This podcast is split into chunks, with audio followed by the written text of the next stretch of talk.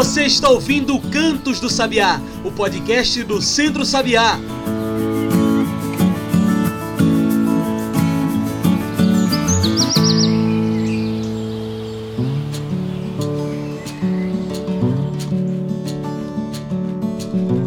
Olá a todos e todas que nos ouvem agora pelo Spotify e pelo Mixcloud. Eu sou João Lucas e está começando agora o Cantos do Sabiá, nosso podcast semanal sobre o campo, a cidade e o mundo. Cantos do Sabiá é o podcast do Centro Sabiá, então já segue aí esse programa para toda semana receber um episódio novo. Você também pode passar pelo nosso site e encontrar tudo que a gente produz. Anota aí www.centrosabiá.com www.org.br, tudo junto e sem acento. Também pode trocar uma ideia conosco em nossas redes, no Instagram e no Twitter, procure por Centro Sabiá. Hoje falamos sobre o dia 28 de junho e, na verdade, sobre o mês do Dia Internacional do Orgulho LGBTQIA. O dia 28 de junho, Dia Internacional do Orgulho LGBT, faz parte, na verdade, de um movimento, de um mês do orgulho LGBT que se propõe a discutir as questões da luta da comunidade LGBTQIA, celebrando o orgulho de identidade e liberdade de identidade. É um mês histórico que serve para trazer muita reflexão sobre a homofobia, sobre orgulho e liberdade para ser quem realmente é. E é para falar desse tema tão importante que hoje convidamos para nossa mesa virtual Riva Almeida, equipe técnica do Centro Sabiá. Riva, muito obrigado por aceitar nosso convite. Você pode se apresentar melhor para quem está nos ouvindo, falar um pouco melhor sobre você? Ah, João, eu que agradeço imensamente pelo convite, por essa oportunidade de estar participando dessa prosa. Eu espero contribuir nesse debate, contribuir com essa pauta. Fico feliz demais. É, deixa eu me apresentar então. Meu nome é Riva Almeida. De formação eu sou engenheira agrônoma, mas eu digo que eu sou educadora popular. Atualmente faço parte da equipe técnica do Centro Sabiá. Já faz sete anos que eu estou nessa instituição com a qual aprendo muito. Minha atuação é no sertão do Pajeú. Eu sou de Serra Talhada, e tô nesse território já tem muito tempo. Eu acho que por isso, inclusive, que eu fiz a opção de, de cursar agronomia, foi para ficar mais perto, principalmente das pessoas do campo, de agricultores e agricultoras, com quem convivi durante a, a, praticamente a minha vida inteira, por influência de uma, uma mulher que com quem eu tive o privilégio de conviver, que foi minha tia-mãe, Vanete Almeida, uma, uma militante fundadora do Movimento de Mulheres Trabalhadoras Rurais do Sertão Central, que expandiu essa proposta para o mundo todo e militou a vida inteira eh, nessa, nessa causa, né, defendendo os direitos das mulheres. Então eu aprendi muita coisa com ela. E assim, eu estou aqui é, fazendo parte dessa luta na convivência com o semiárido, nessa perspectiva da agroecologia, mesmo antes de chegar no Centro Sabiá, é, que faz sete anos, eu já é, trabalhei em outras organizações, mas sempre atuando aqui no sertão, de onde é, não quero sair. Eu só me vejo morando e atuando nesse lugar. Eu sou muito feliz e digo que sou muito privilegiada de, de ser parte, de fazer parte e de militar pelas causas sociais aqui no sertão do Pajeú. E para a gente cair de cabeça nessa discussão, Riva, qual a importância de uma data como essa? O dia 28 de junho, Dia Internacional do Orgulho LGBT, também como o mês do orgulho LGBT. Qual o significado desse mês? Ah, eu acho assim, João, que antes de mais nada, essa data representa o reconhecimento da luta contra a LGBTfobia, contra a homofobia, lesbofobia, transfobia, enfim, todas as formas de preconceito que acontecem contra as pessoas LGBTQIA+. Essa luta ela não é nova, não é recente, é muito antiga. Inclusive é, tem narrativas históricas. É, é, pessoas LGBT não, não apareceram ontem, 10, 20 anos atrás, nos anos 60, onde explodiu esse movimento, mas há narrativas históricas né, de, dessa, dessa situação, dessa, dessa realidade antes de Cristo, 1200 anos antes de Cristo. E aí eu acho que esse dia e esse mês ele é resultado, ele demarca e dá a possibilidade da gente estar tá visibilizando ainda mais a importância dessa luta contra, contra o ódio, contra o preconceito, contra a homofobia. Você acredita que a luta pela representatividade e pelo espaço tem avançado nos últimos tempos, apesar dos retrocessos políticos em nosso país? Afinal, as pessoas têm tomado mais conhecimento da causa LGBTQIA. Ah, eu acho que sim, João. Eu acho que tivemos muitos avanços, temos muitas conquistas, apesar de ainda termos muitos desafios pela frente.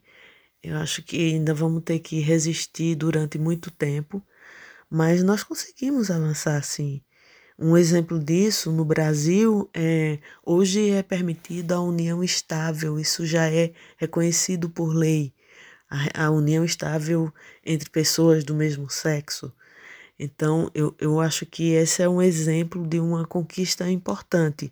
Um tempo atrás, isso seria impossível, né?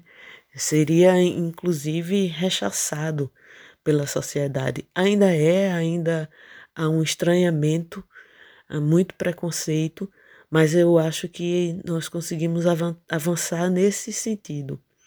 Claro que ainda há muito o que se fazer. Por isso que essa luta continua, por isso que tem um dia, um mês que é dedicado a esse debate, a essa reflexão. É, em termos de representatividade, eu acho que é um campo que a gente precisa avançar muito. A gente precisa avançar em, e aí é em todas as áreas, em, nas, nos mais diversos espaços que se possa imaginar, inclusive no campo político partidário, na ocupação de cargos públicos, a gente ainda tem muito o que conquistar. É, se você observar as câmaras vereadores, as assembleias legislativas, o Congresso Nacional, nós temos muito poucas pessoas que fazem a defesa da população LGBTQIA.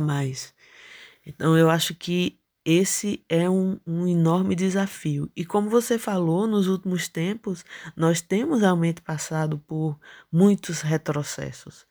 O retrocesso político desse país é, é enorme. A gente tem uma representação, uma liderança maior, que é o presidente da República, que é declaradamente homofóbico. Não é de ouvir dizer, é, ele, ele verbaliza essa homofobia, essa, né, é, essa rejeição, e, e isso assim tem uma influência muito grande na sociedade, porque quando um, um representante do povo, ou pelo menos se diz né, como tal, é, quando ele se posiciona dessa forma, isso interfere e influencia na opinião das pessoas.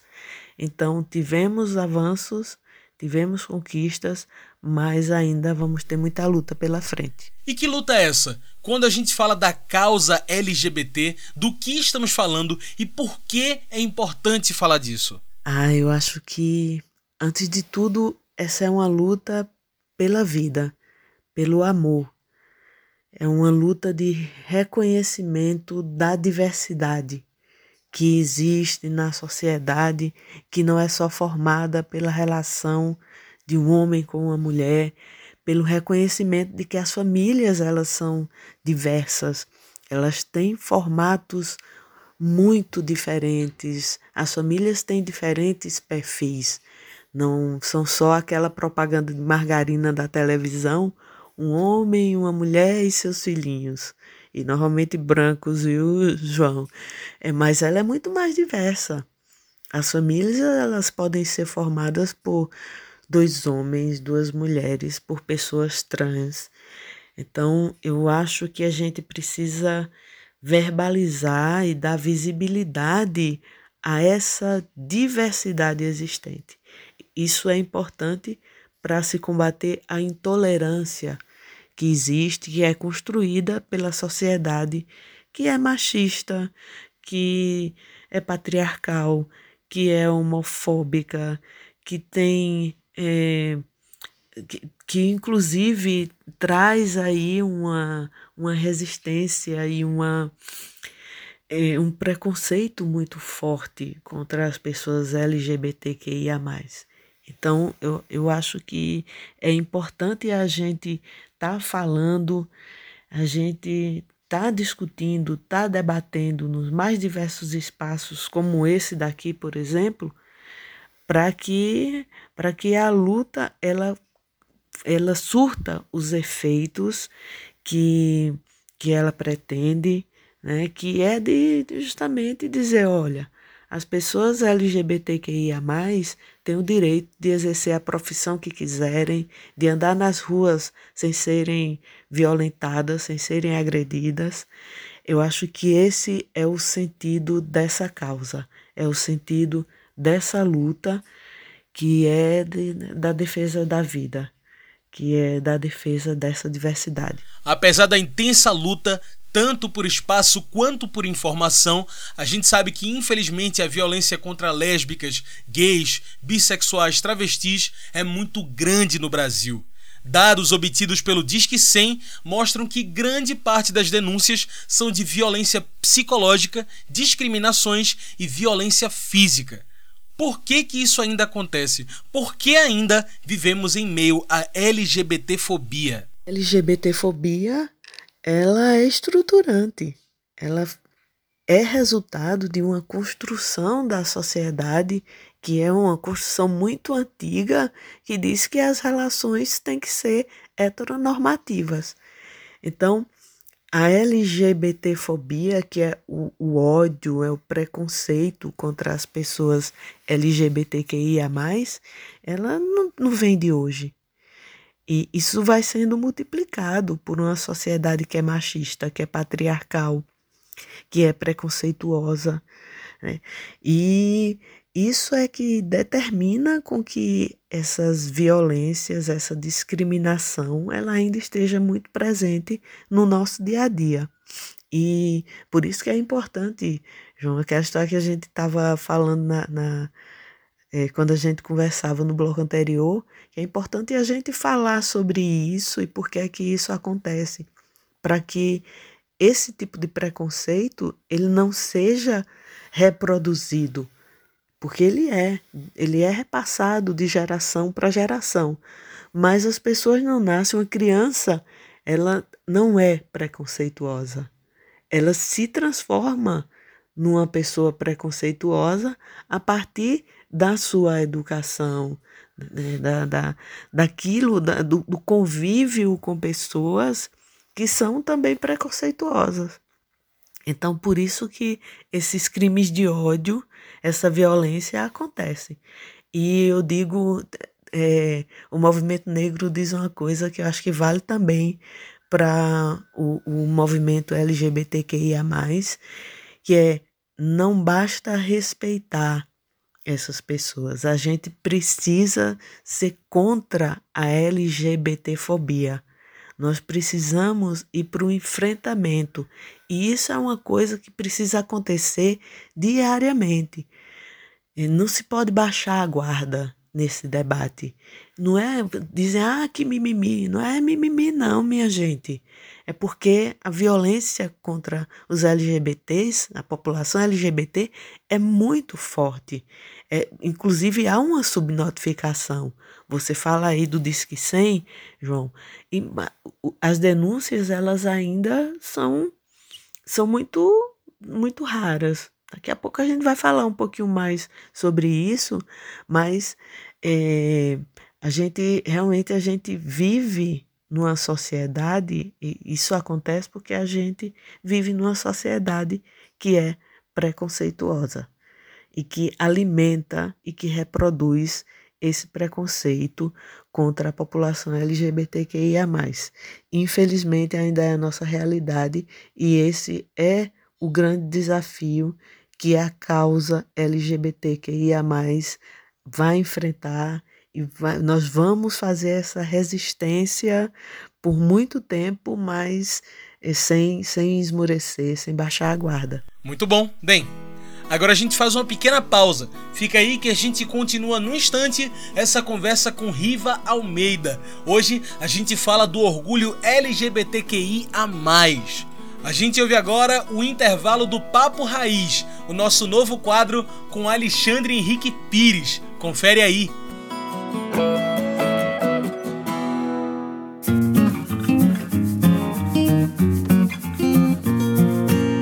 Papo Raiz Opinião e informação na voz de Alexandre Henrique Pires.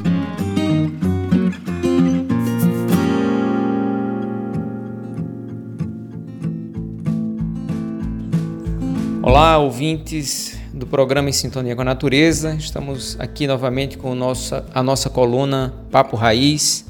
Eu sou Alexandre Henrique Pires, coordenador do Centro Sabiá da coordenação executiva da ASA Pernambuco.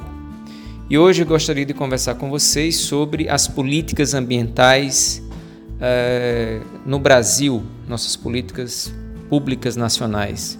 Todos nós temos acompanhado qual tem sido a linha eh, adotada pelo governo federal sob o comando do presidente Bolsonaro eh, no que diz respeito às políticas ambientais. E é, o ministro Ricardo Salles, que ficou até recentemente no comando do Ministério do Meio Ambiente, em uma das reuniões é, ministeriais em abril de 2020, é, conclamou ao presidente aos demais ministros e autoridades que estavam naquela reunião a aproveitar o momento da pandemia em que os meios de comunicação estavam falando muito mais da condição da Covid-19 para passar a boiada. E o que, que quer dizer isso? Era exatamente é, mudar os regramentos é, de, das leis, dos decretos, das instruções normativas é, que regulamentam a política ambiental no Brasil.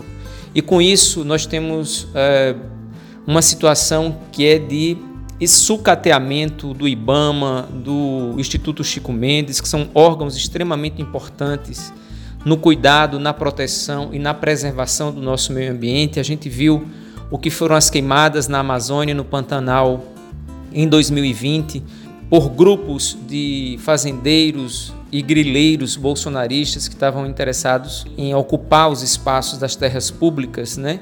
E também de chegar junto é, e, e, tensionar com as populações indígenas pelos seus territórios. E aqui eu quero chamar a atenção de algo que nós estamos presenciando nessas últimas semanas, que é exatamente o PL 490 é, que está em discussão, foi aprovado na Comissão de Constituição e Justiça da Câmara Federal e deve ir para plenário de votação na Câmara e depois no Senado, que é um PL que rediscute a questão da, da o tema do marco temporal dos povos indígenas sobre o direito aos seus territórios. Então, a Constituição de 88 ela define que os territórios indígenas são todos aqueles ocupados até o 5 de outubro de, de 1988, quando foi promulgada a nossa Constituição. E agora os ruralistas, os grandes fazendeiros é, e empresários que estão ocupando as cadeiras de deputados e senadores no Congresso Nacional estão querendo mudar essa legislação. Então nós precisamos, enquanto sociedade civil, enquanto organizações locais, nos mobilizar em apoio aos povos indígenas e contra o PL 490, fortalecendo, sobretudo, a identidade e a necessidade de regulamentação, de titulação, eh, de defesa dos territórios dos povos indígenas. O Brasil e a sociedade brasileira é, tem essa dívida com os povos indígenas e nós precisamos reconhecer isso e lutar em defesa dos povos indígenas.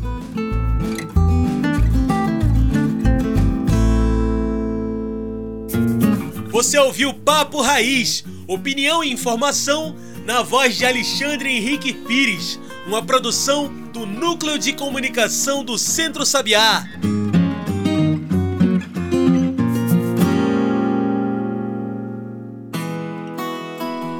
Já estamos de volta, a gente segue aqui conversando com Riva Almeida. Hoje falamos sobre o orgulho LGBTQI a mais. Para quem vive no campo, longe dos centros urbanos, a situação também é assim.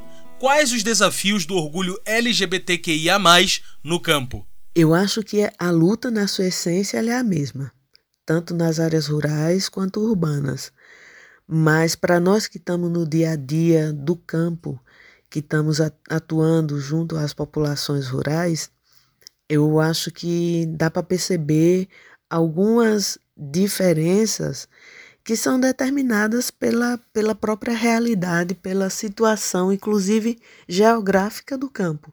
Há um isolamento geográfico. É, no campo, as populações elas, elas estão mais, as pessoas estão mais distantes fisicamente umas das outras. Então, quando acontece uma violência e há um, um grito, até literal, é, muitas vezes ele, ele não é escutado, porque não tem outras pessoas ali nas proximidades que possam escutar, que possam prestar uma solidariedade, fazer uma denúncia. Enquanto que na, nas áreas urbanas isso é, entre aspas, mais fácil, é, porque você vai escutar o grito de, de um vizinho que está pedindo socorro e você pode fazer uma denúncia a partir disso. Eu acho que essa é uma das, das diferenças né, da, da, dessa violência L, contra a população LGBTQIA, no campo ou na cidade. Mas é, as lutas elas, elas, são, elas são iguais. É, são a, a, a, luta é por direito, a luta é pelo reconhecimento de que essas pessoas precisam ter é, sua cidadania garantida. E nós que estamos no campo precisamos, a gente tem esse, esse papel importante que é de fazer esse debate com essas populações. E a gente tem feito esse, esse esforço não é fácil, é um desafio muito grande, porque as pessoas também elas ficam muito reclusas, é, se recusam a, a, a fazer esse, esse auto-reconhecimento muitas vezes por medo. É, e eu acho que nós que estamos fazendo esse trabalho da educação popular, nós temos esse papel importante, que é de dar visibilidade a esses processos a esses preconceitos para a gente cada dia mais ir conquistando é, os direitos e a igualdade também no campo. E como denunciar a LGBTfobia, Riva? Que órgãos no Brasil podem defender o público LGBT? Que João já falou anteriormente que as denúncias elas podem ser formalizadas através do Disque 100 e eu acho que é de extrema importância que ela seja feita. Sabemos que existe muito medo.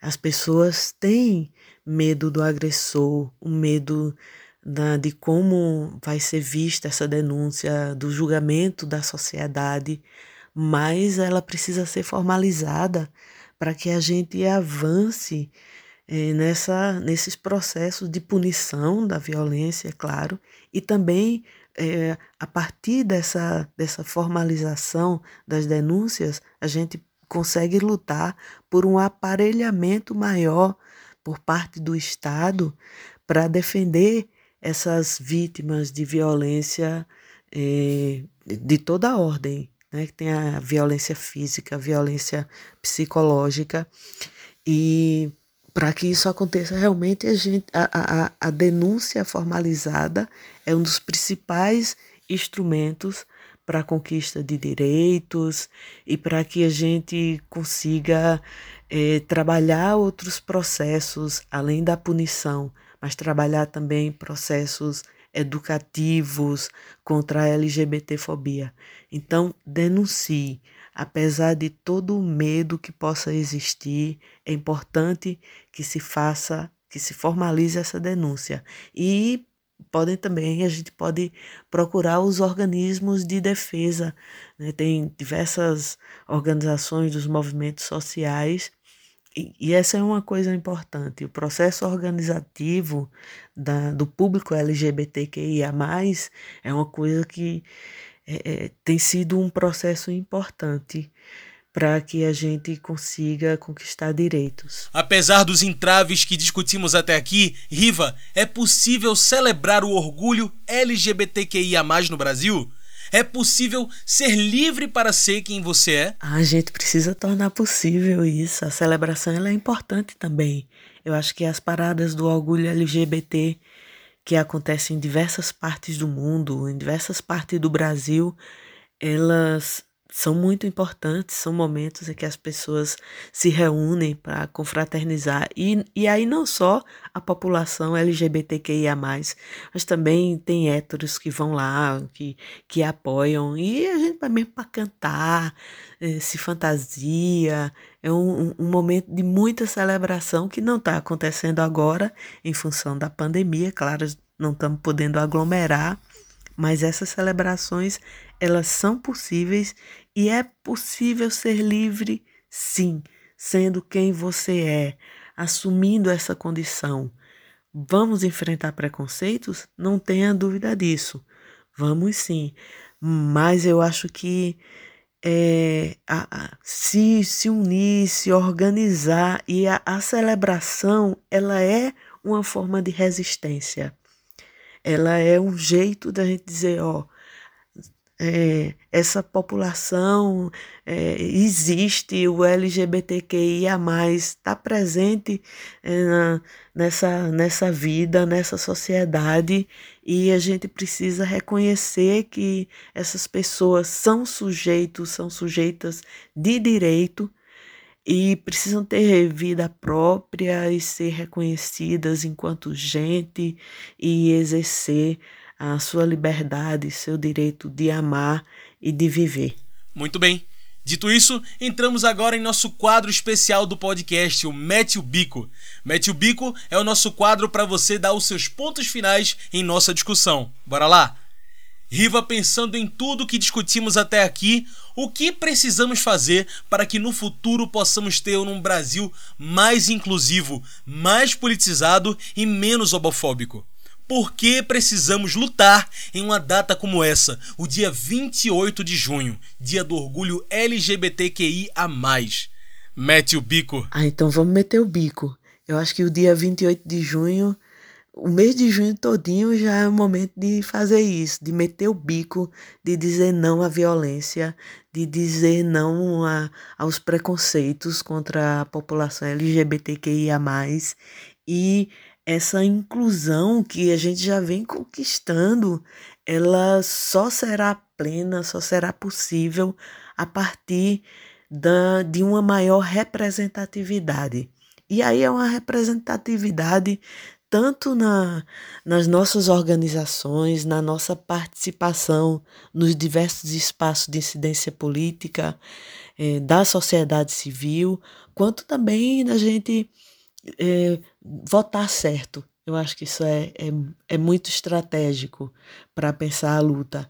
A gente precisa votar tanto para vereador, para deputado, para senador, governador, para presidência da República. A gente precisa precisa ter o cuidado de observar e de votar nas pessoas que defendem essa causa, que defendem o direito da, do público LGBTQIA, e que, que colocam, que verbalizam, e não só então, que isso não esteja só no discurso dessas pessoas, mas nas suas práticas. Então, a gente precisa conhecer em quem a gente vota. Eu acho que essa participação ela é fundamental.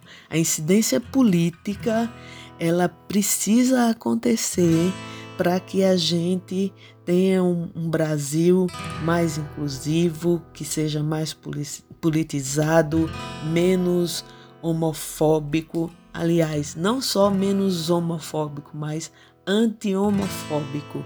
A gente precisa, precisa eliminar essa, isso que é uma chaga na nossa sociedade, que é a homofobia, que é a LGBTfobia. Pronto, meti o bico.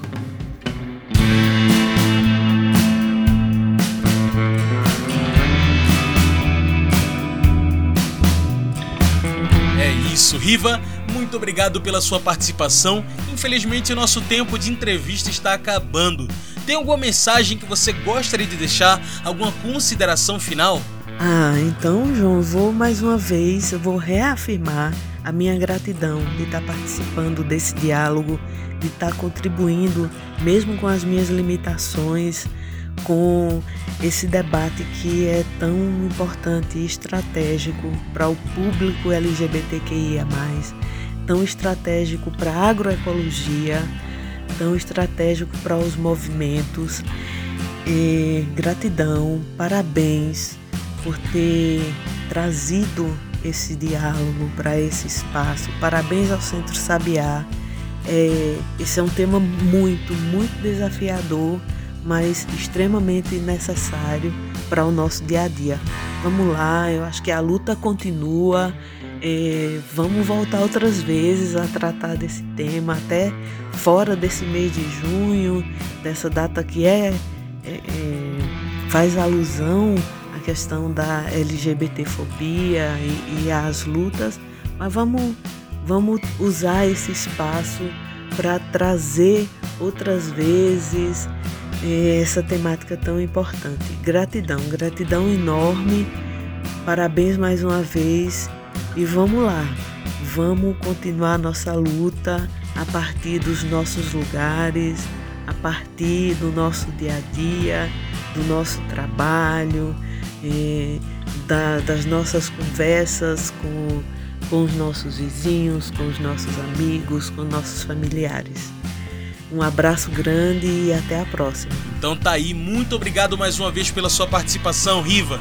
Gente, hoje eu conversei com Riva Almeida, equipe técnica do Centro Sabiá. Então é isso, pessoal. O Cantos do Sabiá vai ficando por aqui e a gente lembra das nossas redes sociais. É por lá que você se informa sobre tudo o que o Centro Sabiá está fazendo.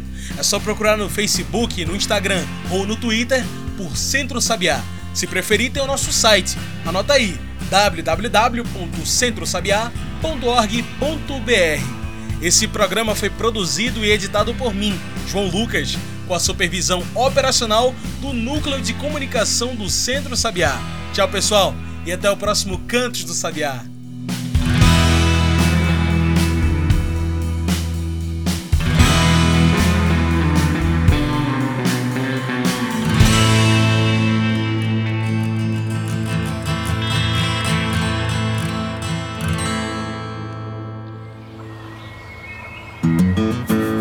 Você ouviu Cantos do Sabiá, o podcast do Centro Sabiá.